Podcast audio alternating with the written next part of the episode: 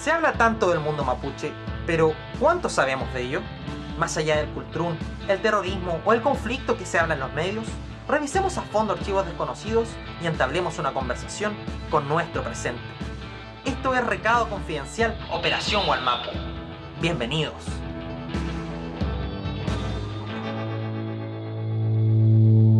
Mari Mari Pupeñi, Mari Mari Pulamián, eh, Mari Mari Compuché. Hola a todos, todas y todes. Bienvenidos y después de largo tiempo eh, encontrándonos por Recado Confidencial. Eh, te saludo, Lautaro, ¿cómo estás, amigo? Eh, Mari Compuché, Mari Mari Compubuenui. estoy muy bien, Ricardo. tenía muchas ganas de hacer este capítulo. lo veníamos trabajando ya hace como dos semanas, veníamos hablando de este tema. y tenemos, no tenemos a, las dos entrevistadas, pero tenemos una mitad primero y vamos a tener la otra mitad después. Un programa especial. Sí, pues, la mía Stephanie, preséntese nomás, eh, como usted prefiera. Eh, nosotros somos muy populares los mapuches, así que me gusta eh, tener entrevistadas mapuches. Chagupaín, eh, compuche, Mari Mari, eh, Puchachay, Puchachay, Mari Mari, bueno Ricardo, Lamien Lautaro, Incheta Stephanie Pacheco Pailahual Piñén, eh, Tubun, Cheyaco Mapumeu, Fantepu eh, Mulen Temuco Guarrameu, Incheta eh, periodista ñen, ka Kimel Feñen, ta Ufro eh, Chilcatuguameu. Yo debo admitir que estoy ocupando los programas del gobierno para aprender Mapuzungún, pero son malísimos. Como que estoy perdido. Creo que he aprendido más ruso que Mapuzungún en el último tiempo. Pero hay que intentarlo. Así que muchas gracias por esa bella presentación, Steffi. Eh, para los que nos están acompañando en este programa, eh, Stephanie Pacheco Pailagual, eh, profesora académica de la Universidad de las Fronteras, periodista, y también una de las autoras de este manual tan polémico que apareció a principios de marzo. Polémico es mucho, ya estamos dejando. Manual de buenas prácticas para la difusión mediática de Mapuche, que escribió en coautoría con Paula Guanchumil, que lamentablemente no puede estar ahora con nosotros, eh, presentó sus excusas, pero que propone una postura muy importante para estos tiempos, sobre todo con este cambio de paradigma que ha ocurrido eh, eh, desde el estallido social en adelante. Eh, y yo creo que, bueno, ocupando la jerga de la gente, todo gay, todo gratis, también todo mapuche, que estamos Ley. instalándonos desde la... Digo, instalándonos, yo me uno a la cosa. Ya soy... Sí, siempre digo, soy uno más. Entonces, instalándonos en, en- en los espacios a que los temas de los pueblos indígenas se escuchen, se respeten y se encuentren soluciones. Entonces, bien lo sabe Steffi, que también ha dedicado su carrera a estudiar los periódicos de la Araucanía desde el inicio del oficio. Y, y ahora con esta idea de encontrarnos a aprender un poco más. Entonces, eh, y, y bueno, y, to- y por eso tal vez quizá arrastra la polémica. La gente quizá, quizá quiere mantener todavía estas estructuras. Entonces, para partir, Steffi, nos gustaría conocer desde tu experiencia cuál fue quizá el, el primer hecho noticioso eh, que involucra obviamente a- al pueblo y que a ti te marcó cómo los periodistas o cómo los medios quisieron eh, enfrentar la comunicación de ese tema. Mira, lamentablemente no voy a tener ninguna anécdota que presentarles como en concreto.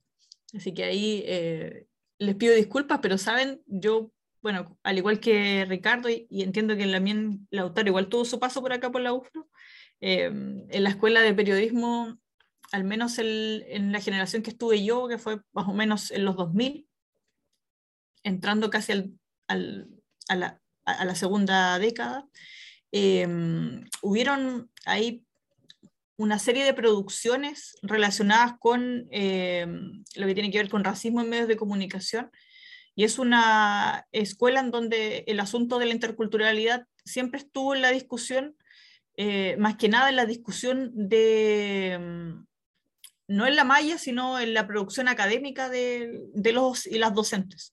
Y por lo tanto, eh, nunca me sorprendí con un acercamiento racista porque la prensa siempre lo hizo. Por un lado, lo hemos visto en las investigaciones que yo pude revisar desde mi formación, a las que estuve cercana, como también eh, todo el movimiento mapuche universitario, que siempre ha sido fuerte, pero en ese momento lo recuerdo con mucha fuerza, por ejemplo, incluso en la, en la derribada casita, porque la casita aquí ya en la, ya no está, había un kiosco que era el kiosco Peñi, que se le llamaba, y ahí justamente tú te encontrabas con los lamien de, del pelontúe del hogar, que regularmente también estaban haciendo manifestaciones, había, había una vía política en la que uno se iba justamente involucrando con, con, con, una serie de asuntos que también fueron muy formativos para mí. Uy, disculpen, el teléfono de acá.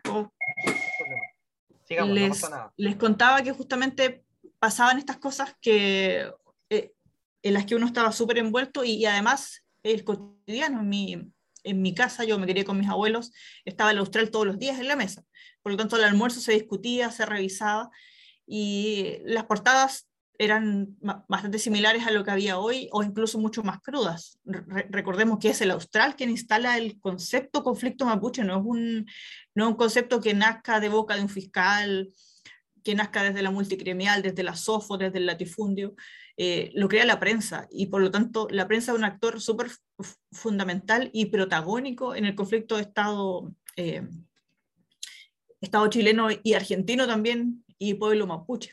Yo creo que ahí está eh, el asunto y uno nunca se va a poder sorprender directamente con, con, un tratamiento, creo que, que, el tratamiento noticioso viene así desde el siglo XIX, que, es justamente los periodos que reviso yo que no sé si quieren que conversemos de eso ahora o, o, va para después. Yo creo que igual es interesante porque en realidad tú bien lo mencionas, si bien el, el, ese dato de la Australia, el conflicto mapuche, me, me, dejó sorprendido. ¿Cómo en qué año fue? Más o menos me imagino. 97-98. De hecho, te, hay un paper que lo menciona muy específicamente en la revista de comunicación de Navarra, en, en el que se hace una revisión del, de las últimas décadas en torno a la discriminación mediática y en función de, la, de, las noticias sobre el movimiento mapuche y se menciona que es un concepto que nace desde la prensa y se crea desde ese lugar. Así también como no lo tengo tan constatado, pero el zona roja también es un elemento que se genera desde los medios de la Araucanía.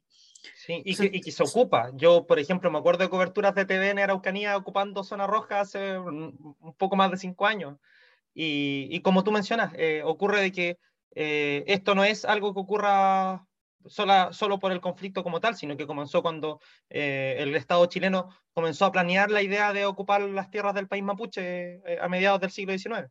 Sí, mira, y esto también es particular. Mira, un montón de cosas que, de las que nosotros hablamos en, en el manual no son nuevas, o sea, como que se nos e, empieza a dar como un crédito para bien y para mal a nosotros con Paula, pero nosotros lo que hacemos es recoger cosas, o sea, no, así como sistematizar, ordenarlas y el asunto del, del, siglo XIX también es muy particular porque, bueno, lo ha visto Cayuqueo, lo ha visto Bengoa, lo ha visto Gutiérrez, eh, indicando que la prensa no fue un actor eh, secundario en el asunto de la invasión, ni que se dedicó meramente a reportear, ni a, eh, ni a hacer como una cobertura una cobertura bélica de lo que estaba pasando como corresponsalía de guerra, sino fue el actor que instaló el asunto en la opinión pública.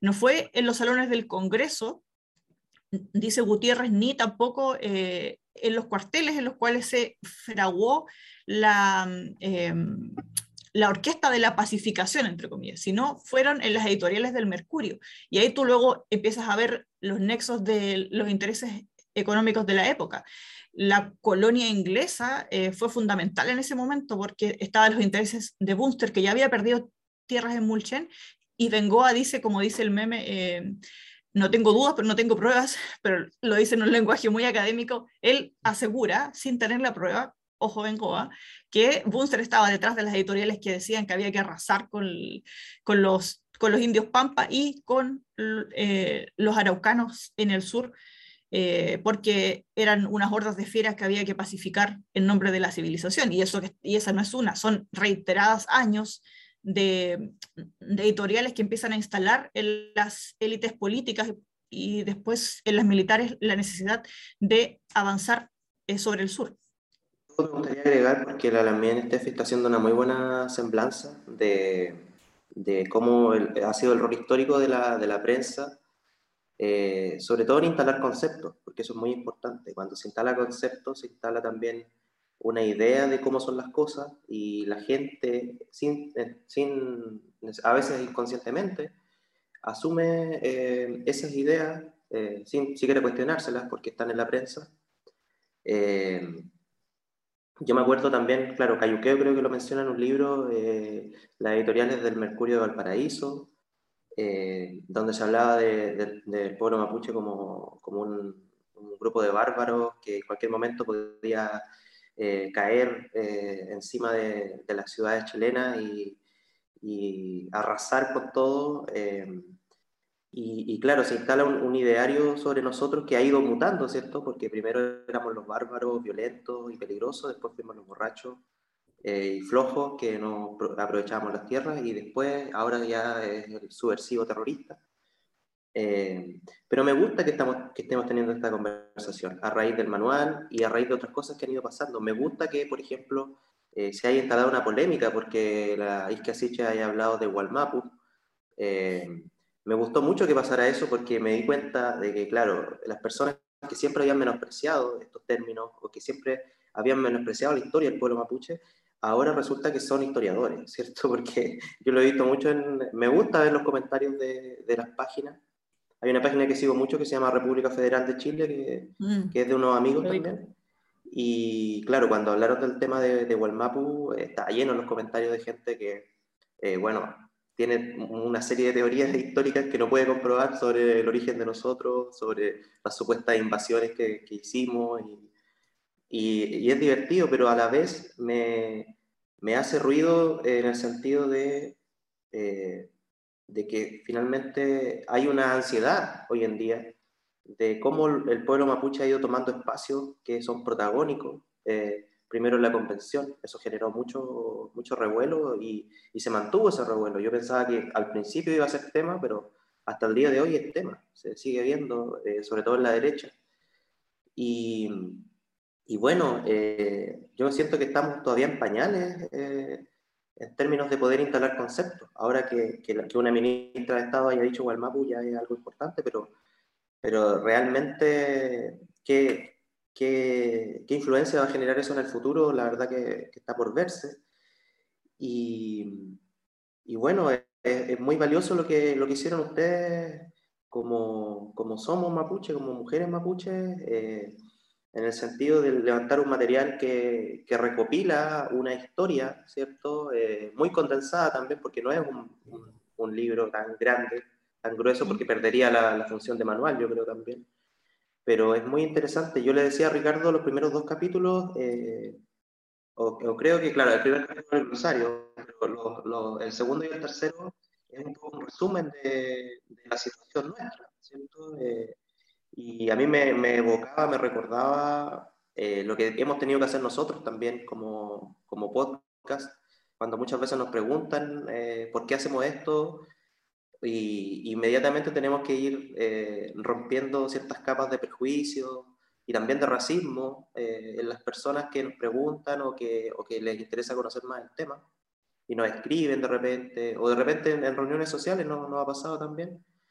Y tenemos que explicar lo obvio, tenemos que explicar lo obvio porque nosotros ya lo sabemos, yo lo sé desde hace mucho tiempo, lo que, lo que pasó, pero, pero creo que es importante. Y me imaginaba a los lectores del, del manual. Estoy seguro que los periodistas de Canal 13 no se lo leyeron porque lo, lo, que vi fue, fue una, un montón de, de prejuicios y, y, no sé, eh, orgullo, yo diría, un poco de arrogancia eh, respecto de la posibilidad de leer el manual. Pero yo estoy seguro que los periodistas o la, o la gente que se está formando en estos momentos como, comunicador eh, va a apreciar el manual en el futuro porque considero que eh, entrega ciertas claves para poder entender por qué es necesario, de hecho, el, manual.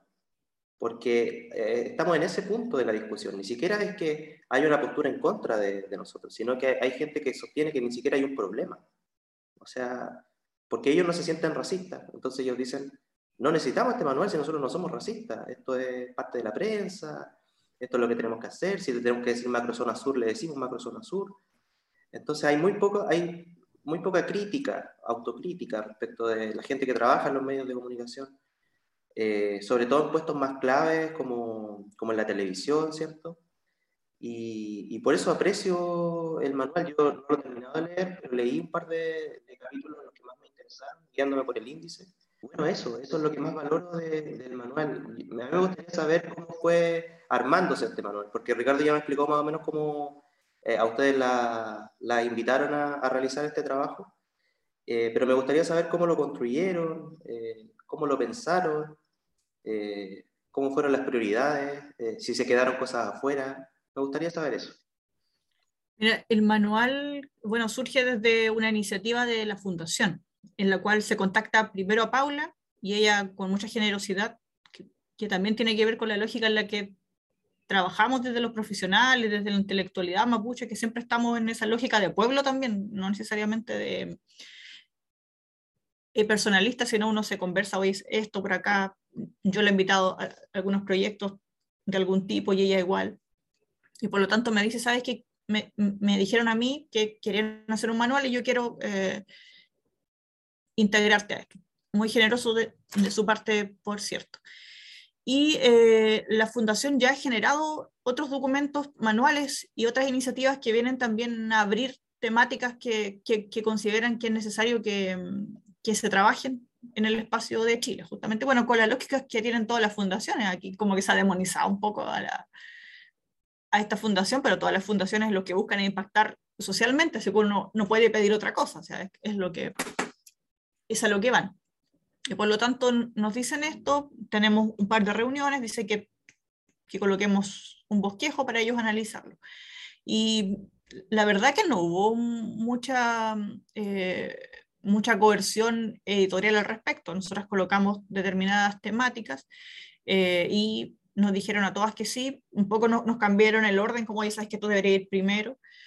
Y hasta el momento creo que no quedaron cosas fuera, excepto que nuestra pretensión inicial era, o habíamos entendido que esto era como para pueblos originarios, por lo tanto queríamos darle una mirada un poco más global y la fundación dijo, no, vamos a trabajarlo específicamente sobre los mapuches porque eh, es el asunto más grave en ese, en ese asunto, en, ese, en este fenómeno. Existe efectivamente discriminación mediática hacia otros pueblos, hacia eh, los grupos de inmigrantes, cuestión que también está súper constatada, pero eh, consideramos que sobre esto hay un acento mucho mayor y queremos trabajarlo, así que nosotros nos, nos pusimos con ello y hubiese sido más interesante que esto se ampliara a quizá otro tipo de sectores, hacia otro tipo de, de pueblos.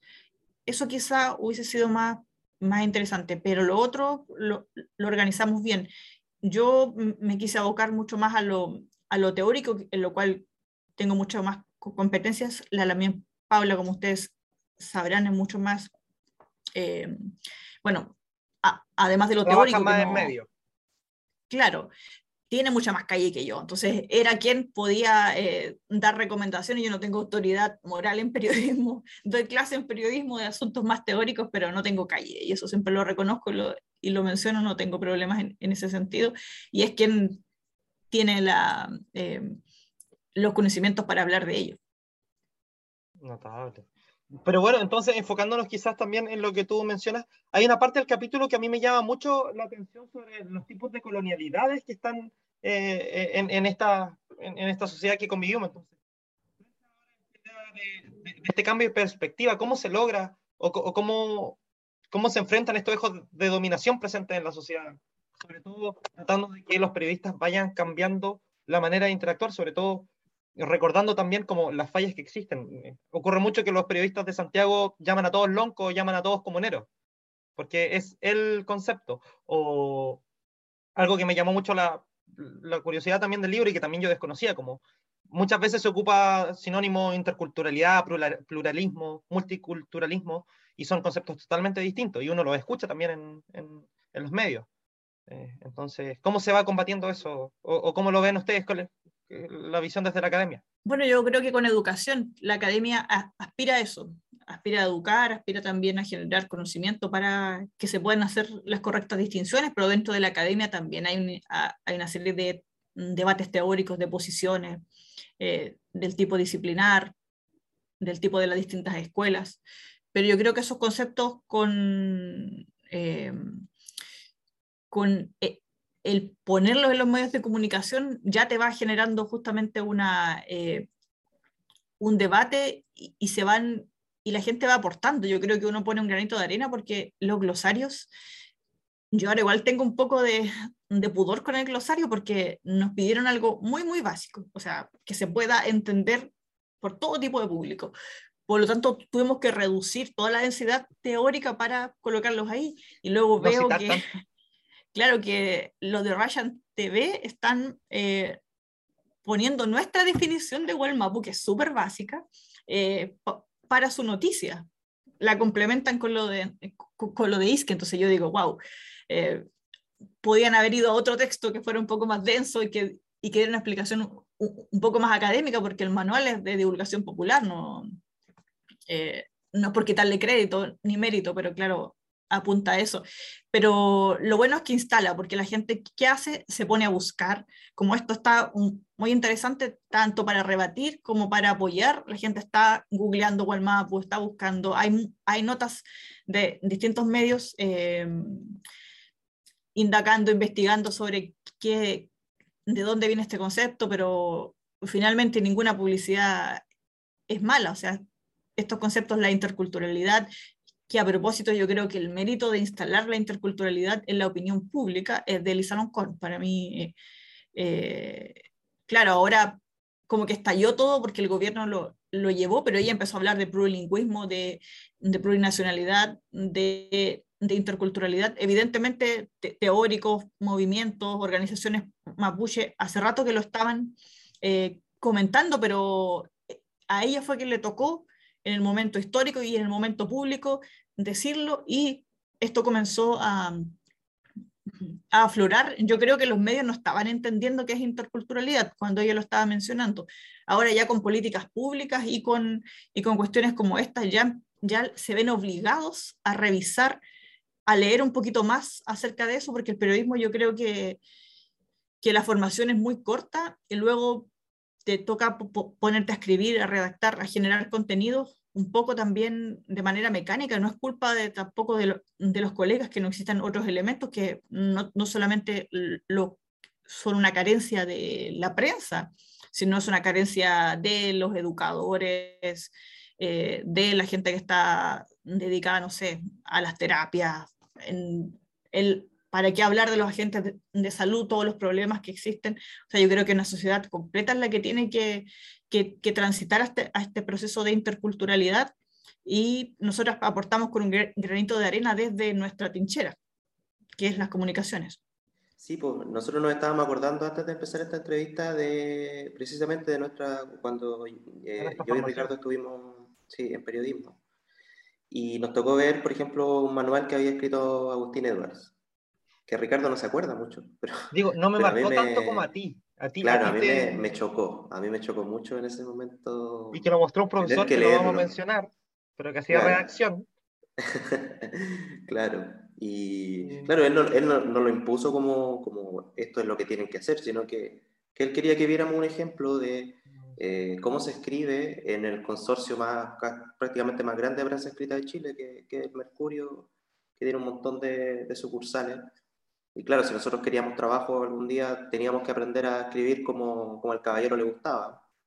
Y claro, a mí me, generó mucho, muchos roces. Y, y, ahora con, con, Ricardo conversamos, porque claro, esta crítica que surgió y, un poco tergiversación, porque no fue en realidad una crítica, eh, incluso mezclaron ahí manuales, porque la, la Express creo que estaba... Eh, estaba escribiendo un manual para ellos interno y, y, no tenía mucho que ver con lo que estaban haciendo ustedes, pero se vinculaban y, y ahora lo vincularon mucho más. Eh, y claro, yo encontraba un poquito caripalo de parte del Mercurio estar hablando de, de censura y de, de, esas cosas, considerando que ellos lo han hecho siempre. O sea, ellos, no, no, no estoy demonizándolo, estoy hablando de que ellos han ejercido el poder que, que tienen nomás. Y, y bueno, ahora es, importante ver cómo las voces disidentes de repente agarran más, fuerza, se instalan eh, de manera más, más efectiva. Y, y, claro, ahora tenemos, como, como dice usted, la, oportunidad de, de, instalar el concepto Walmapu de manera mucho más fuerte. Los medios internacionales lo han cubierto. La gente quiere saber qué es. Yo me acuerdo, yo hace un par de años atrás, cuando salía del país y decía que venía de Gualmapu, no tenía ni idea, era como hablar de, un país en el lejano oriente, porque de verdad no sabían de qué estaba hablando. yo siempre que salía fuera del país, muchas veces me tocó representar delegaciones y yo no llevaba la bandera, o sea, no llevaba la bandera chilena porque no, no, no, me, no me, sentía representado, llevaba la, la bandera mapuche, la Guanufoy. Y claro, generaba todo un revuelo porque ¿por qué este cabrón está sacando esta bandera que no sabemos de dónde es? Está tan rara. Y es tan rara, claro, eh, no se parece a ninguna que, que haya como en Latinoamérica. ¿Y por qué no trae la de su país? Eso también era una pregunta que me hacían muy seguido. Y ahora siento que, claro, voy a tener la posibilidad más adelante de poder decir eh, yo vengo de Gualmapu y van a entender un poquito más. Eh, en Argentina ya la, la, cosa está más avanzada, eh, pero también hay un debate, también hay un, una resistencia de parte, de, sobre todo de la parte más colonial de, de, la política argentina, y que la política argentina es muy colonial, o sea, ellos ni siquiera han aceptado que ocurrió una campaña del desierto, ellos no lo tienen asumido, es como un capítulo que ellos borraron de su memoria, porque obviamente no les conviene. Porque vienen, porque vienen de los europeos en los barcos. Claro, ellos vienen directamente desde Europa y aquí no había nada cuando ellos llegaron. Entonces, claro, es, interesante ver eh, cómo hemos ido avanzando en ese sentido. Eh, como decía también Steffi, eh, la, claro, no es tanto culpa de los periodistas, es culpa de la formación que tenemos desde, muy chicos a todos nos pasó que, no sé, pues, nosotros como siendo mapuche veíamos como, nuestros compañeros se disfrazaban de, de pueblos originarios, eh, que eso también es una práctica muy colonial, eh, instalarlos como un, como un elemento folclórico. claro, yo he visto fotos de Ricardo con, con vestimenta. y sí, pues, y nos instalaban como un elemento folclórico. En el manual igual se habla un poquito de este concepto de, que se maneja en antropología de, de ser el, el, como el indio bueno, no, no recuerdo bien el, el, concepto en este momento, pero es como este indio, eh, de alguna manera el indio ideal que, que, necesita el, el, ser colonial para, para poder eh, reflejarse y, y, no sentir que es una amenaza en el fondo. Eh, también en el manual se habla de varias funciones en, el, en, la página 64, eh, que es el capítulo sobre racismo en los medios, dice cómo se manifiesta la discriminación en los pueblos indígenas en los medios. Y habla de varias funciones, la función de omisión, eufemización y, o invisibilización. También hay victimización, criminalización, y la arcaización me pareció muy interesante porque... no se te entendió, Lautaro. La arcaización. Mm. Eh, me pareció muy interesante porque ahora que estamos con la discusión sobre el, Mapudungun, eh, la posibilidad de, de, ser un país eh, pluri, eh, plurilingüe, plurilingüe eh, reaviva este tema de la arcaización muy fuerte porque dicen, pero ¿para qué vamos a aprender este idioma si nadie lo aplica? ¿Por qué no aprendemos inglés? Y nos mandan a aprender idiomas extranjeros porque se supone que todos somos ejecutivos de, de Wall Street y tenemos que, que, ir a hacer negocios afuera. Pero, pero también hay un, e, e, este tipo de funciones se usan para de alguna manera canalizar, yo creo, el tema, la energía racista, porque eh, nosotros tenemos una imagen del racismo muy limitada, muy, que, se, que se ascribe solamente a la, a la violencia física, a la violencia verbal, pero en la realidad el racismo es, es un sistema de creencias también. Hay un, hay un tema de cómo procesan nuestra existencia eh, que se va viendo también eh, en la victimización, en la criminalización. Eh, yo creo que los mapuches somos, junto con otros grupos, ¿cierto? Ahora con los migrantes también, grupos que inmediatamente no, no tenemos el, el beneficio de la duda, digamos. O sea, si nosotros caemos detenidos, inmediatamente somos culpables. Y cualquier, y hasta el día de hoy, o sea, la Machi Francisca Linconado ya lleva mucho tiempo de, de convencional, ha demostrado sus competencias, ha demostrado su sabiduría, y sin embargo, hasta el día de hoy la siguen acusando de asesinato, de, de robo, de un montón de cuestiones que no son y no fueron. El caso del, del, del Camilo Catrillanca, que también eh, él apareció en los medios en calidad de víctima, o sea, de víctima de un homicidio, y sin embargo él era culpable de una serie de cuestiones de, de y, y, ser cuatrero y no sé cuántas cuestiones más, y hasta el día de hoy se justifica su asesinato con eso. Entonces, eh, lo, los ejemplos abundan en este tema. Y, es bueno saber cómo la, las funciones que tiene la prensa para, de alguna manera, estigmatizarnos y, limitarnos como, como, seres humanos, porque en el fondo eso es lo, más terrible del racismo, que eh, nos, nos pone en una escala distinta de ser humano eh, y en la que obviamente no estamos en igualdad de derechos y, y, eso es lo que la gente tiene que para que podamos tener una discusión, ni siquiera para que acepten todo lo que nosotros tenemos que decir, sino que para que podamos tener esta discusión. Eso es lo importante ahora. Sí, a, a, mí, a mí, me parece interesante que rescate justamente lo que tiene que ver con, con la arcaización, que yo creo que es lo que molesta también en el, a propósito de, la, de las controversias en torno al manual porque la presencia de los mapuches eh, hasta cierto, si lo, si lo, queremos poner hasta el año pasado, por ejemplo, eh, la presencia full mediática, digámoslo así, era específicamente por lo que tiene que ver con eh, la criminalización al movimiento autonomista y eh, por otro lado este mapuche bueno que, que, regularmente está representado por la mujer, que también hay toda una utilización por parte del Estado de la figura de la mujer mapuche como la mujer buena, la que trata de salir adelante, la folclórica, la que a través de, de el trabajo en el, en el huitral, eh, con, las mantas, con los trailoncos, que le encanta el barrio alto en Santiago, eso es como su fetichismo, y por supuesto se siente tan chileno, chilena, eh, comprándole a una ñaña mapuche su manta y sus cosas. Eh, y se sale de ese lado. Sabemos nosotros, eh, el Lautaro, Ricardo, que el pueblo mapuche hace décadas que tiene una, una formación de capital humano eh, también importante. Y que las que mismas no haya... están explotando en este minuto en la costa araucanía, tratando de ayudar a la, a, mejorar la calidad de vida solamente poniendo dinero, tratando de, de, dejar de lado su verdadera función, que es destruir los bosques. Claro, bueno, además de todo lo que está, de todo ese trabajo de... de ay, ¿Cómo es que se llama eso? De la buena imagen que... La imagen empresarial, bueno, se me olvidó el nombre en ese, pero a lo que iba es que el, el pueblo mapuche nosotros hace rato que tenemos un, eh, grupo de capital humano avanzado, como, como habla CONICIT, la NIT, es justamente, o sea, personas calificadas para estar en todos lados, o sea, eh, prueba de ello es que ahora eh, hay una buena parte de los seremes en la Araucanía que son mapuches, que, que, es gente no joven, o sea, gente que, que lleva hace mucho tiempo estudiando, ejerciendo, siendo muy importante en sus áreas, pero nunca había sido tomado en cuenta para cargos eh, relevantes o públicos. Yo creo que la, aristocracia, la burguesía colonial chilena está espantadísima. Hasta hace 15, 20 años atrás, lo mapuche para ellos era la ñaña a la cual en la expo del mall le compraba la manta o la que había criado sus hijos como nana.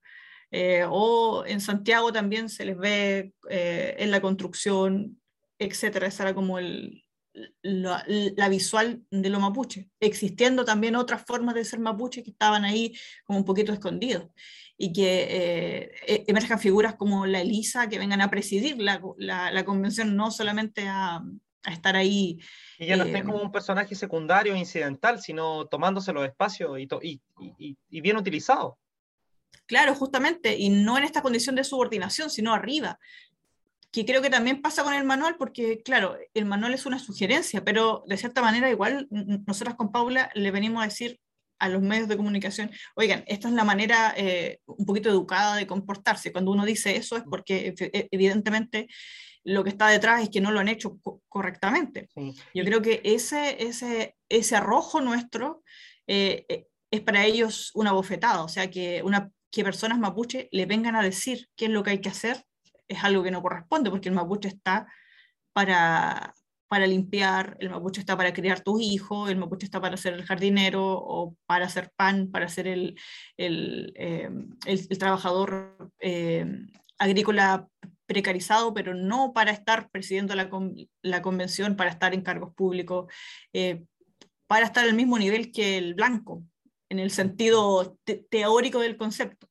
Y por supuesto eso no es permitido y está molestando mucho. Bueno, y además de eso, ahora estamos cambiando la geografía, la geopolítica, e, el mapa del Estado chileno ya no puede ser más horrible, el panorama para, para los grupos coloniales.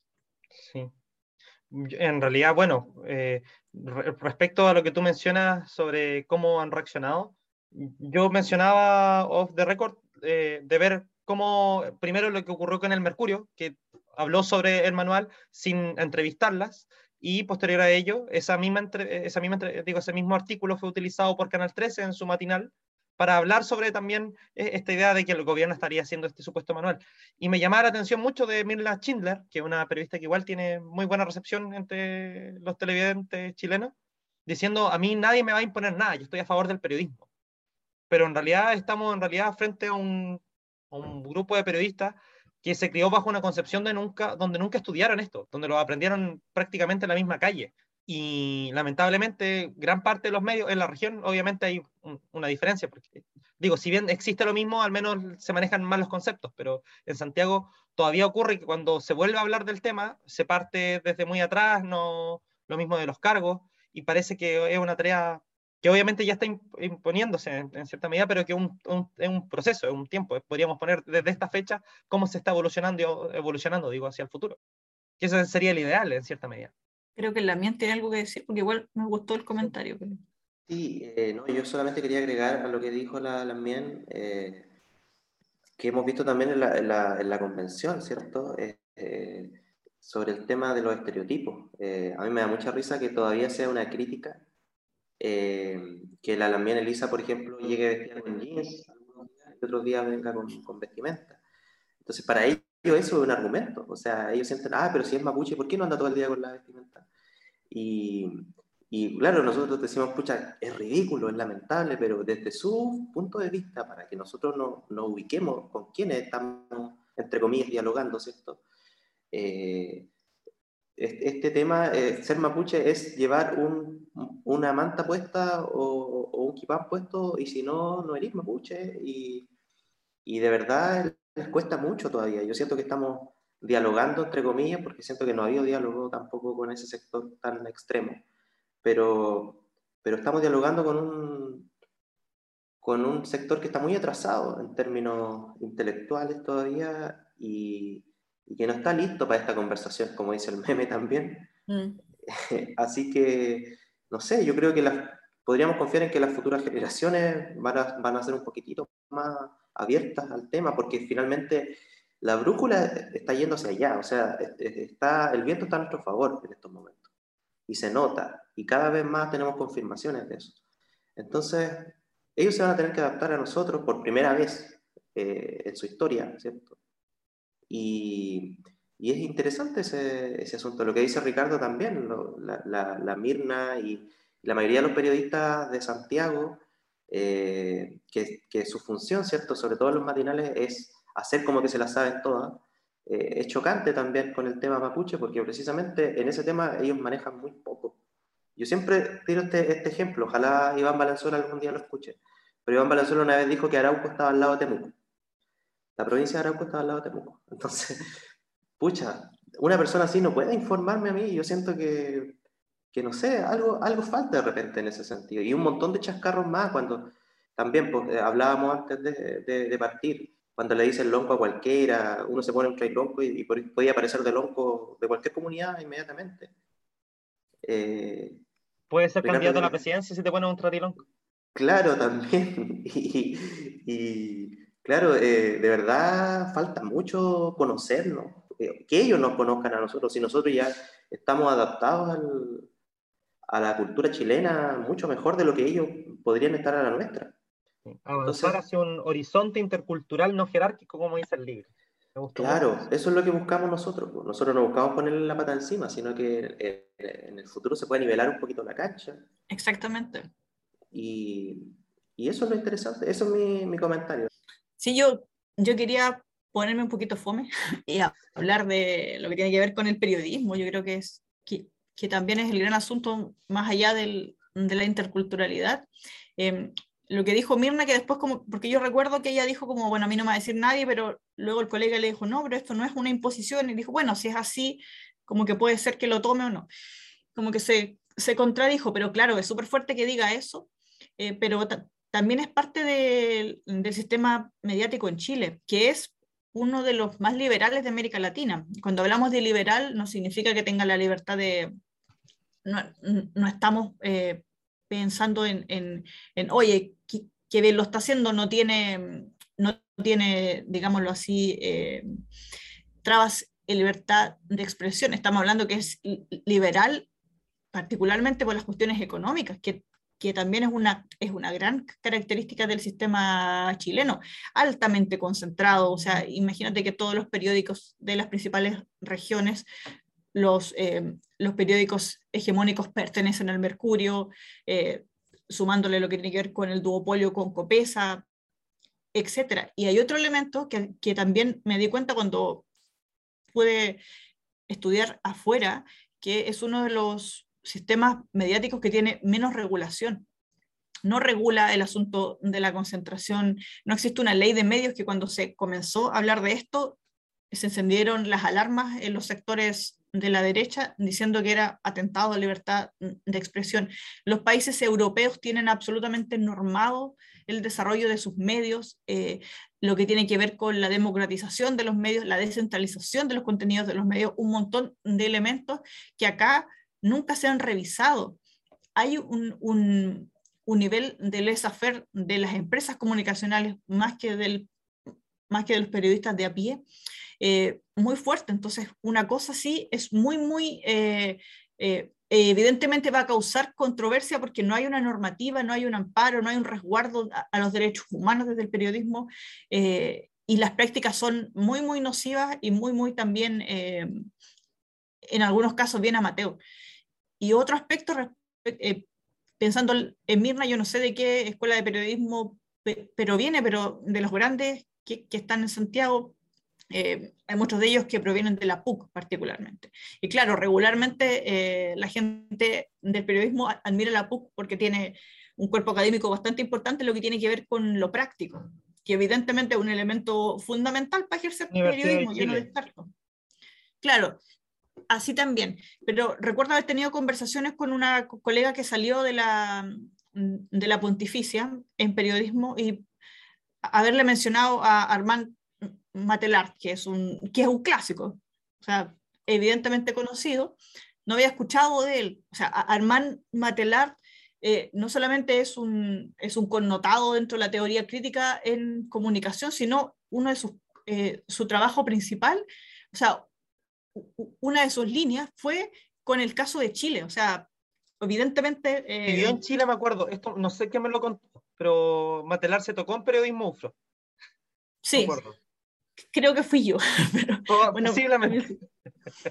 Pero claro, él vivió en Chile, trabajó en, en unas fundaciones, le tocó hacer, un, creo que apoyar un grupo de estudios, de, un centro de investigación para la UP, eh, y su gran teoría sobre medios de comunicación eh, y capitalismo la hace pensando en el caso de Chile, particularmente en el del Mercurio, que el Mercurio, eh, este manual que dice que dice Ricardo no es, no es solamente un, un, un caso eh, puntual de la asignatura en la cual te lo mostraron, sino efectivamente el, el, el mercurio marca las pautas desde el siglo XIX, porque hasta el ingreso del mercurio, eh, el periodismo en Chile era del tipo mixto, o sea, informativo con mezcla de opinión. Con eso no quiero decir que era mejor o era peor, pero tenía esas dinámicas y quienes se dedicaban al periodismo eran personas de oficio eh, del tipo intelectual que en tiempos libres o como, segundo, eh, como segunda ocupación hacían esto. No había una, una, profesionalización. Con esto tampoco quiero decir que era malo o bueno eso. El Mercurio instala el, el, el modelo norteamericano, el estadounidense en específico, en el cual eh, efectivamente las personas se dedican al 100 a la mm, al ejercicio del periodismo y además el periodismo se vuelve meramente informativo y entre comillas objetivo. Y lo otro que con toda su maquinaria de dinero se puede superponer a otros periódicos haciendo tirajes diarios y eh, grandes volúmenes de, de, páginas que solamente se consiguen con un aparataje grande de, de equipo de periodistas detrás.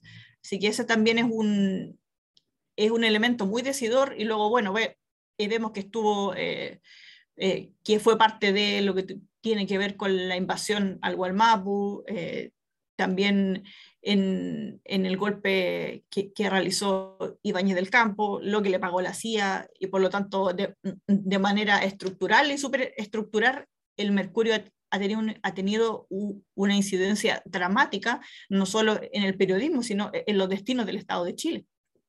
El trabajo del Mercurio, y qué, bueno mencionarlo ahora, se me, se me, estaba yendo la columna que publicó eh, Sergio Villalobos, justamente en este medio hoy día en la mañana eh, de costumbres araucanas. Yo creo que eh, el ejemplo gráfico de la tumba, absolutamente. ¿Volvió de la tumba, Villalobos? Volvió de la tumba. Lo están apretando. Era, era vieja esa. Pienso que, que, son viejas sus columnas, pero, pero me doy cuenta que ah, eh, en el caso de, de, la de hoy eh, era muy actual. Pero, pero cuenta, cuéntanos más, Ricardo. Perdón sí, sí, sí. bueno, lo que ocurre en realidad yo creo que ni siquiera es un texto que deberíamos reproducir, pero eh, vuelve con la idea que muchas personas se criaron. Sabemos que Sergio Villalobos fue, fue ministro de Educación, si no me equivoco, o, sus libros se leyeron en las clases de historia, entonces el impacto que ha tenido su opinión, eh, la idea es cortarlo de raíz, entonces vuelve a hablar sobre que no existían comunidades, eh, que eran delincuentes, caníbales, los estereotipos que hemos estado hablando durante todo el programa. Eh, antes de, que se me olvide, Steffi, yo creo que pensando en que este podcast no está pensado para los periodistas, si nos escuchan periodistas igual, bacán, se agradece.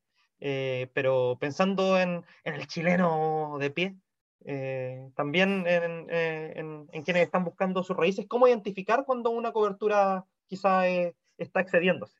Como qué elementos les podríamos dar a la población para que en realidad no solamente dejarlo en la cobertura, sino que también la gente diga, ¿sabéis que esto no está bien, cachai?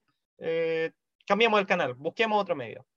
Sabemos que eh, también es muy ideal, pero estamos viendo que los medios ya, bueno, algo que tú mencionabas respecto a, los medios en Europa, a mí algo que me sorprende que un país de 10 millones como Portugal tenga todavía tantas revistas activas, tantos periódicos impresos funcionando y también con las mismas modalidades que en Chile, que es un país que tiene 19 millones de habitantes y ya han desaparecido todas las revistas donde podía existir también mayor información. La gente está cada vez, más abstraída a las redes sociales y ese es un campo que la derecha sabe manejar muy bien para sus intereses comunicativos. Eh, pero aún así creo que es súper importante que la gente tenga el, derecho a elegir dónde informarse.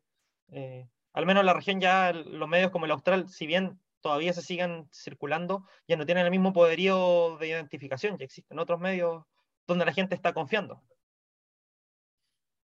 Mira, una cosa que yo he observado desde, como soy la señora de los diarios antiguos, em, que, he observado de mi cuerpo, que mi cuerpo, bueno, yo como poco puedo hablar de la actualidad porque no es el estudio en sí mismo, pero sí más de teoría, pero, pero pasa que es una cosa que se ve desde el siglo XIX, que cuando se, cuando se tocan temáticas polémicas de los mapuches, eh, sucede que eh, no hay fuentes mapuche.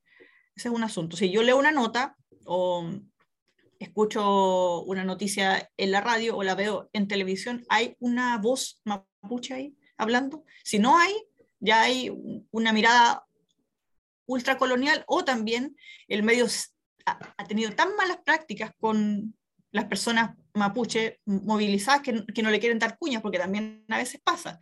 Algunos colegas me dicen, ya, pero de Temucuicú no me quieren hablar, pero hasta cargo. instaló el concepto zona roja. Yo dudo que la gente de allá, si usted lo, criminalizó, le va a abrir la puerta de su casa. O sea, hay que restablecer las relaciones y no es culpa de la fuente. Pero igual ahí pudiera él buscar alguna alternativa, porque siempre la hay, eh, para poder suplir eso.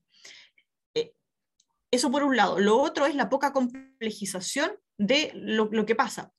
Me pasa con el asunto de los áridos, por ejemplo, que sobre la forestal ya hay un poco de información y por lo tanto se dice, bueno, el problema forestal aquí y allá. Pero hay una serie de otros elementos que tienen que ver con eh, la arremetida de las frutícolas o de los áridos, por ejemplo, que no se problematizan en los medios de comunicación. Se habla, por ejemplo, de un conflicto con un empresario de áridos o con un, o con un empresario de, de otro tipo, o con las inmobiliarias incluso. Eh, y los medios de comunicación lo que hacen es tratar el asunto en la zona policial o, en la zona de crimen pero no, se, eh, no hay un pequeño apartado en el que, bueno, si no encontraron alguna fuente mapuche, pregúntale a algún especialista en urbanismo qué implica, por ejemplo, lo que no sé, lo que está pasando en Labranza, eh, que una comunidad eh, se oponga a un, proyecto inmobiliario porque hay un cementerio debajo. O sea, ¿qué, qué, qué implica eso? Simplemente se quedan con ese elemento o en el caso, por ejemplo, de los áridos, no se habla del impacto ambiental que hay del desastre ambiental y espiritual para Leito Filmoñén en ese punto. Entonces yo creo que el periodismo también, porque lo tiene que hacer rápido y fácil, eh, lo hace tan mecánico que no nota eso. Y por lo tanto, si lo vamos a leer, eh, veamos si hay una propuesta eh, eminentemente, o sea, puramente criminal al respecto, o también hay una propuesta mucho más compleja que, que busca también, ojo, no es, aquí no estamos coartando la libertad de expresión, se está pidiendo que eh, se haga periodismo de verdad. Y eh, como decirle a Minda, eh, justamente el periodismo de verdad busca todas las fuentes y las pone todas, y pone todas las miradas. El periodismo chileno está haciendo mal periodismo hasta el momento. ¿Por qué? Porque no coloca esa parte. Ni siquiera es que le queramos, le queramos pedir algo más, se le está pidiendo lo mínimo porque no cumple con esos estándares. Y me gustaría agarrarme de lo que dijiste de Villalobos bueno, a propósito de lo, de lo de chileno y chilena de a pie, para mí es muy chistoso lo de Villalobos, porque igual vi la, eh, vi la columna, alguien la, la colgó en, en, sus historias en Instagram, y Villalobos... esta mañana.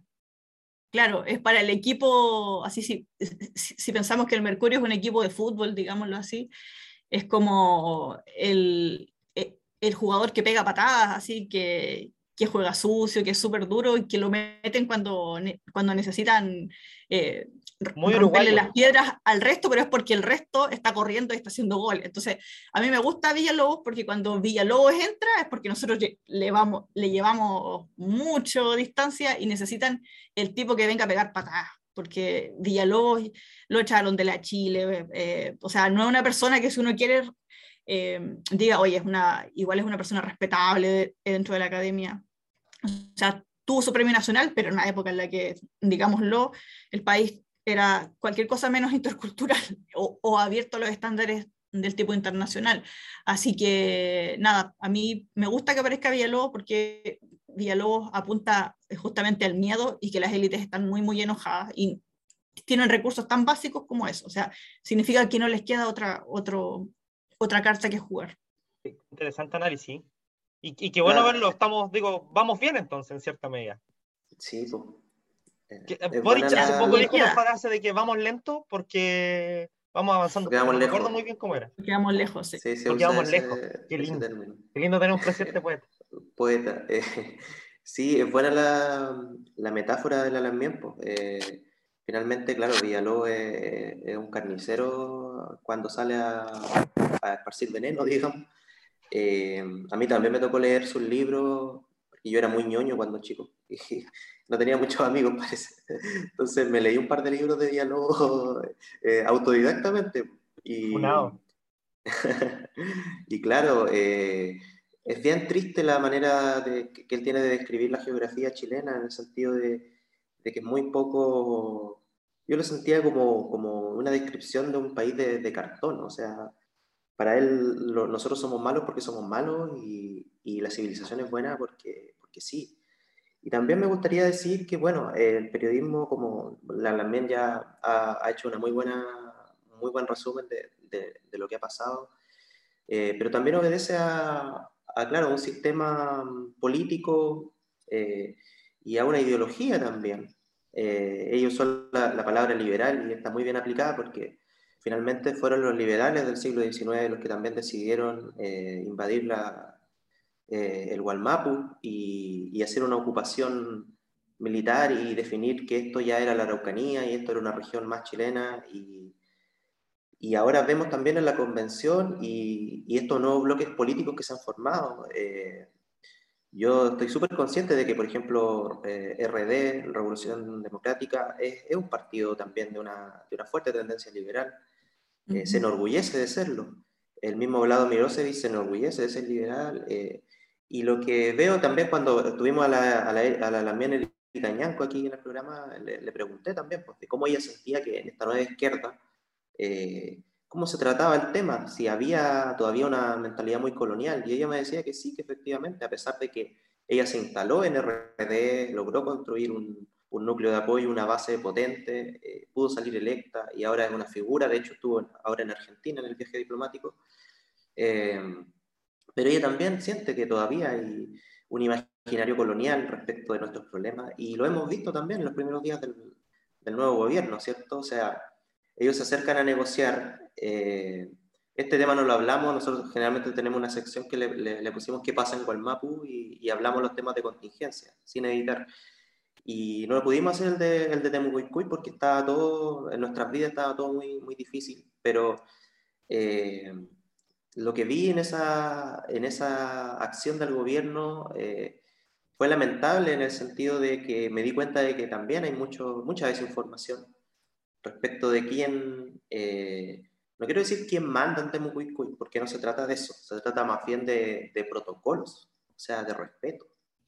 Porque eh, yo quiero mucho al Peñi Marcelo Catrillanca, lo conozco en persona, he estado en reuniones donde él está, eh, pero él no es lonco, el, el lonco es su, es su padre.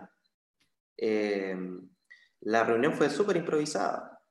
Eh, y hay dos comunidades, hay también. Hay dos y también hay dos comunidades, hay, hay, más, hay más liderazgo.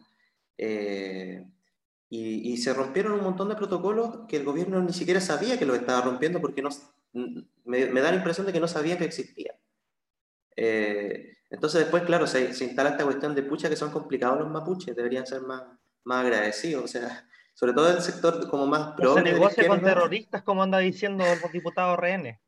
Claro, bueno, ese, es otro, otro tema, pero dentro de la izquierda... pero los progres igual se enojaron. Se enojaron mucho, o sea, para ellos fue como que prácticamente nosotros éramos malagradecidos por no aceptar una visita oficial, encima de la isquia, que es súper popular y todo, pero, pero lo que yo veo es que, claro, hay un desconocimiento en todos los sectores políticos de este país respecto de cómo se hacen las cosas, respecto de quiénes somos nosotros, eh, y se, se, nota, pues se nota. Y, y bueno, el, fracaso de Piñera y el fracaso de la derecha gobernando fue ese. Pues, o sea, ellos quisieron instalar a un tipo de mapuche, que era el emprendedor, ¿cierto? El enama en algún minuto como, como un, un núcleo potente que estaban levantando.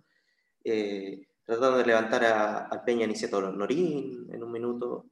Y todos los, los, los, ídolos de barro que levantaron ellos se, caían a pedazos porque ellos no entienden cómo funciona eh, nuestra cultura en el sentido de los protocolos y del respeto. Porque no es lo mismo que yo critique a, otro peñi eh, que esté haciendo lo que sea, que puede ser un intelectual mapuche, un periodista, lo que sea, a que yo critique a eh, un peñi que es, es, lonco o que estuvo preso 10 años por una causa o que recuperó varias hectáreas a la forestal. Eh, hay una cuestión de respeto ahí y es precisamente ese el sector que no quiere que, que o sea, que eh, ese es el sector que eh, los políticos no quieren admitir en la discusión.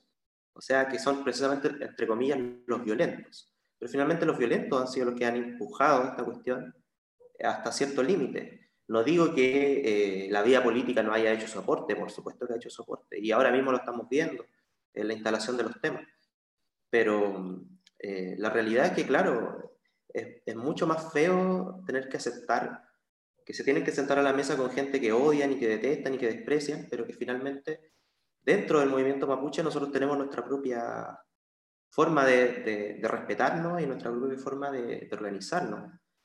Y por eso no funcionan las cosas. Ese es como el, el torpeo que les puedo dar al, gobierno para ver si se arregla la, el tema, pero por eso no funciona, porque ellos todavía creen que eh, nosotros somos los que nos tenemos que adaptar por completo a ellos y, y, ellos no tienen nada que aprender de nosotros.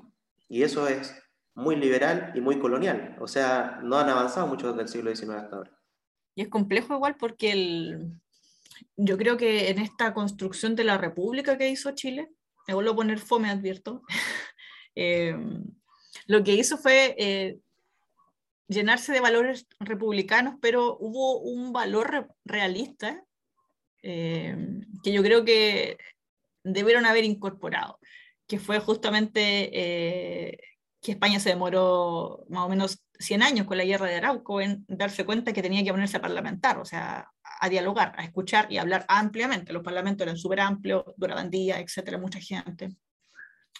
Y habían dinámicas de interculturalidad bien interesantes que las borró la República. O sea, bueno, de hecho, hicieron eh, sus parlamentos a esto eh, justamente Chapihue, eh, pero luego en, del, de mediados del 19 para arriba eh, dejaron de ocupar ese tipo de cosas y yo creo que eso es lo que les falta.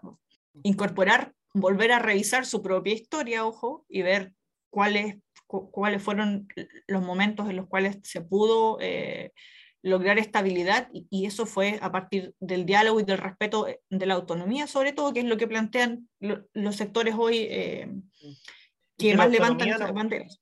Disculpa que te interrumpa, Steffi, pero la, autonomía ahora viéndolo, ahora que tengo amigos vascos, eh, que ellos conocen mucho a Elisa Loncón, con mucho respeto también eh, de la causa, uno se da cuenta que la autonomía no es tan difícil cuando en realidad se pueden lograr ciertos acuerdos en lo que tanto el Estado como eh, la nación que quiere más independencia, más, más derecho, obviamente no, nunca va a ser perfecto, como lo que decía Bachelet cuando fue a hablar a la, a la convención, no hay que prometer que va a ser la guinda de la torta, hay que ser realista.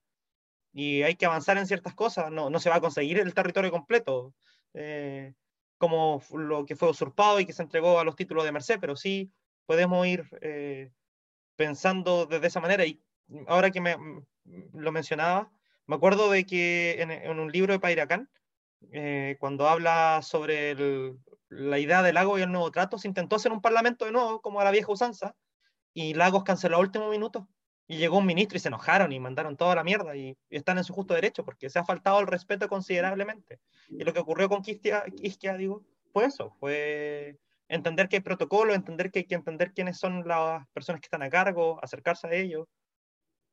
Pero, bueno, es el primer error y que lamentable que se haya dado justo la primera semana, pero lo bueno es que está a la disposición. mucho. Sí, es como una tarjeta roja al minuto 5. Sí, te ahí al tiro como cojo. Claro, y hay que rearmar ahí, súper complejo. Bueno, a, propósito, una anécdota. El, yo he estado en Temucuicui para, incluso previo al, al de la Mien de Catrillanca, y quien haya ido una o dos veces se dará cuenta que uno tiene que llamar, tiene que, eh, te, van a recibir, te van a buscar ellos en automóvil para ingresar, y si tú vas a la, a la tradicional, que, el, que es de los Catrillancas, tienes que obligatoriamente pasar por el camino, es una cosa de conocimiento básico, el camino en el inicial en donde está la autónoma, está la autónoma y luego la, la tradicional, tú vas a tener que sí o sí encontrarte con esa gente. Y eso me recuerda muy, ahí, además de colonial, es muy santiaguino, como lo que decía también Lautaro. A mí una vez eh, nos contactaron cuando estábamos en periodismo, cuando yo era estudiante, con una, una, una compañera acá, un periodista de la revista El Sábado del Mercurio y, que, que, venía a hacer un reportaje, ya no recuerdo de qué, y nos preguntó un tema técnico, que fue espantoso. Nos dijo si había, que, había camino para poder llegar a Padre las Casas, si se podía llegar en camioneta. O sea, no sé, estaría pensando que era el, no sé, el, algún parque nacional, así como... Y Stephanie, padre la casina de corazón, eh, Por indignada, me imagino obvio, era una cosa, pero, pero espantosa, si es cosa de, si en ese tiempo existía Maps, o sea, es cosa de, de hacer ese trabajo básico, eh, pero esa idea es muy santiaguino, eso creo yo, también, que es lo que, ojalá que este gobierno se desprenda un poquito de eso, porque además de lo racista, lo santiaguino siempre te va a hacer eh, meter las patas. Sí. Lo ñoñoíno también, hay mucho mm, ñoñoísmo en, en la moneda en este minuto. Y yo viví en Ñuñoa, así que entiendo. Sí, pues, el centralismo, el centralismo es una cuestión bien, bien, eh, pucha, lamentablemente bien típica de este país y, que nos ha traído muchos problemas y muchos malos entendidos y muchos conflictos entre nosotros mismos también. Eh, nosotros como mapuches de repente, nosotros mismos nos enfrentamos a, esa realidad. Yo tengo muchos peñis que, que han venido de Santiago para acá y se han encontrado con, eh, o sea, se han pegado como un, porrazo tremendo porque el imaginario que ellos tenían de, de Gualmapu era uno y la realidad era otra. O también llegan con una actitud también muy santiaguina, que es la de venir a, a enseñarnos a nosotros cómo tenemos que luchar. Y entonces nosotros como mapuches tampoco estamos ajenos a ese centralismo. Y, y bueno, en los medios, en la prensa, digamos, es, lamentable que, que tengamos que, que, escuchar de repente comentarios eh, o cosas de repente muy... Que, que sentimos que son muy, muy insultantes porque finalmente todo lo que hay acá eh, sea bueno, sea malo, sea parte del, entre comillas, progreso o, o, sea lo que hemos podido conservar como territorio autónomo, eh, ha sido construido también por mapuches. Nosotros hemos, eh, Padre de las Casas tiene una historia muy, muy rica en ese sentido. Yo me acuerdo, hice un trabajo sobre eh, cómo estaban estructuradas las calles en Padre de las Casas y cómo seguían de alguna manera la pendiente del cerro como antiguamente se hacía las comunidades mapuches y todavía hay comunidades dentro de Padre Las Casas. Bueno, ayer vi un mapa que mostraba que en Temuco también, o sea, todavía hay, se conserva una memoria de comunidad en algunas partes de Temuco y la periferia sobre todo. Entonces, claro, tenemos que desprendernos. Esto eh, se podría decir que puede ser como una especie de, de revolución cultural, en el sentido de que van a haber muchas cosas que vamos a tener que cambiar todos, no solamente las personas que no son mapuches. Y, bueno, los mapuches vamos a tener que ser muy generosos y muy sabios en el sentido de a quién le entregamos esta información y a quién, con quiénes nos abrimos a, conversar.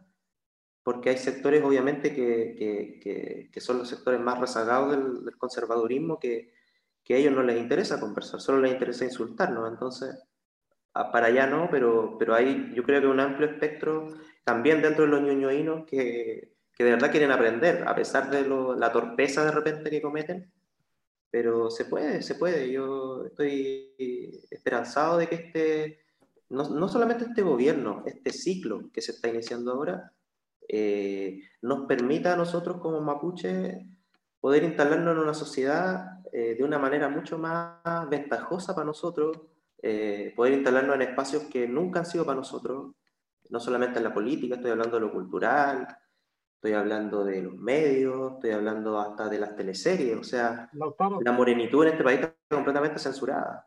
en este país no, hay, no, hay, morenos. ¿Por qué no soñar como lo que ocurrió en Nueva Zelanda con Orini Caipara, de 39 años, que fuera periodista, la primera presentadora de noticias con tatuaje indígena en el rostro? Claro, creo que eso es lo que hay que soñar con eso. Exacto. Eh, también vamos terminando ya. Eh, la, última reflexión que, me gustaría, que nos gustaría escuchar es, eh, en mi caso, cómo, cuál es el impacto que ustedes esperan respecto de, este manual. ¿Sienten que ya sobrepasó sus expectativas? ¿Sienten que todavía los las puede sorprender? ¿Cómo, cómo lo, lo, ha, vivido usted, como la repercusión que ha tenido este manual, que a lo mejor muchas veces desde la academia se hacen muchos productos que de repente no, no generan mayor impacto, digamos, en, el chileno de a pie, pero, pero que ahora vimos que por lo menos generó una discusión. Entonces me gustaría saber qué expectativas tiene para el futuro eh, y cómo lo ve actualmente también. Bueno, yo no lo veo como, como una pieza como una pieza individual.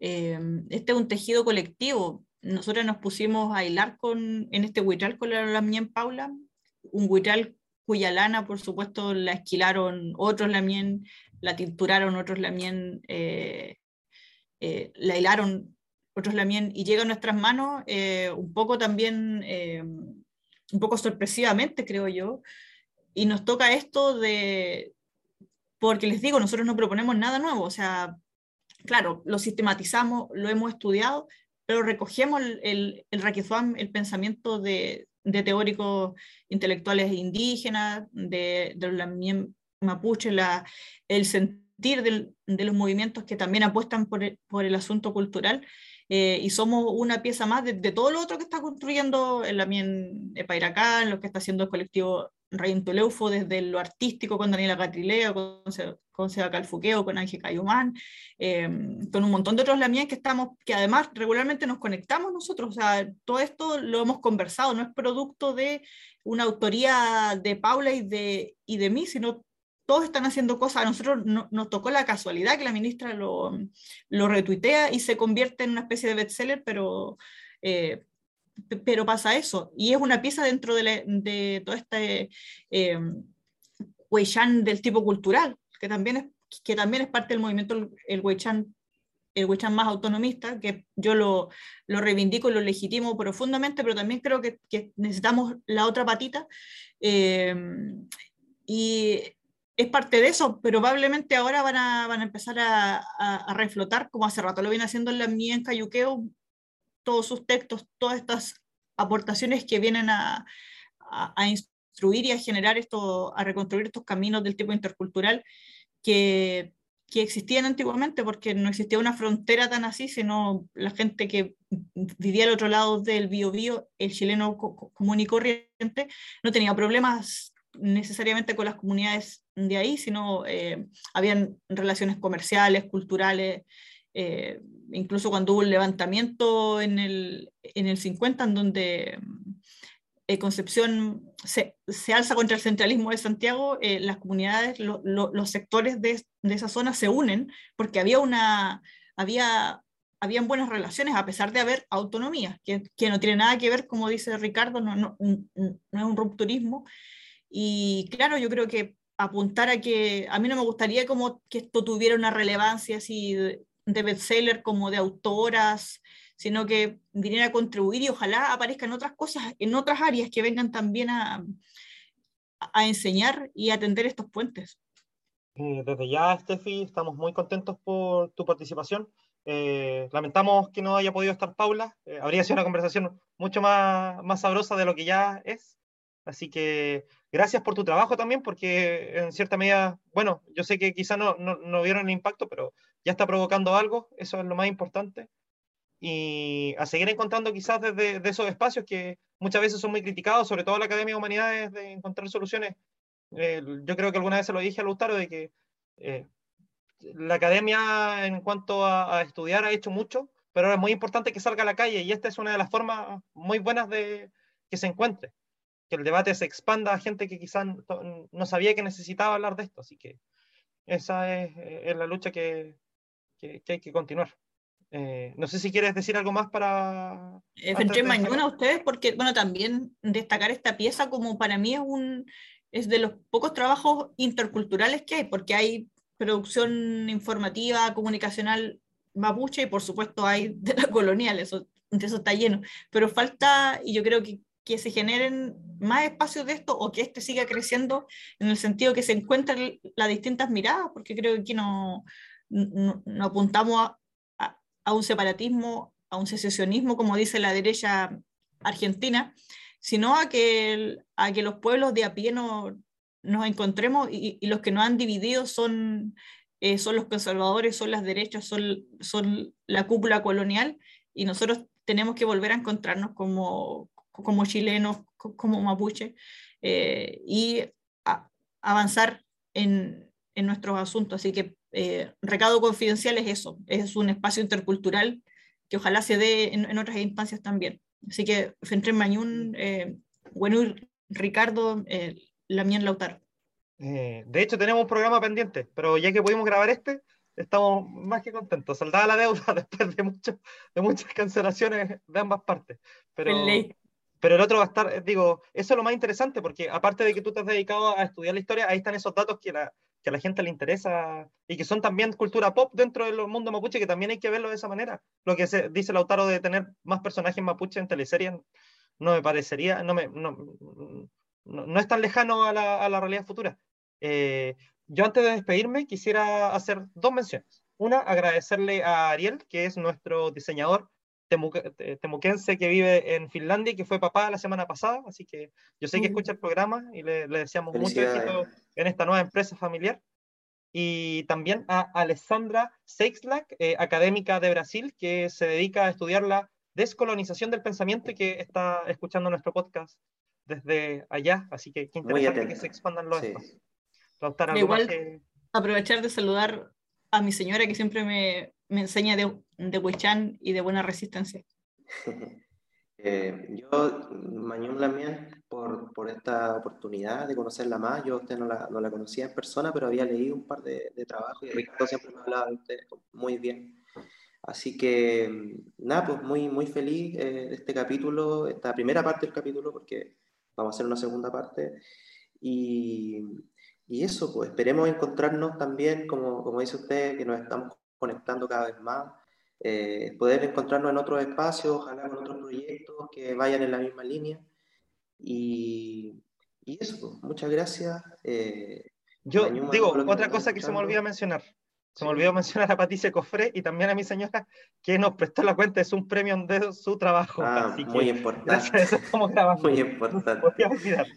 Y eh, yo, mi poemario, en claustro, 27 de abril. Si lo escuchan, si el programa sale, se lanza ese día. Así que Gracias estupendo. la publicidad. mucho en con eso. Sí, mucho nerviosismo, pero bien.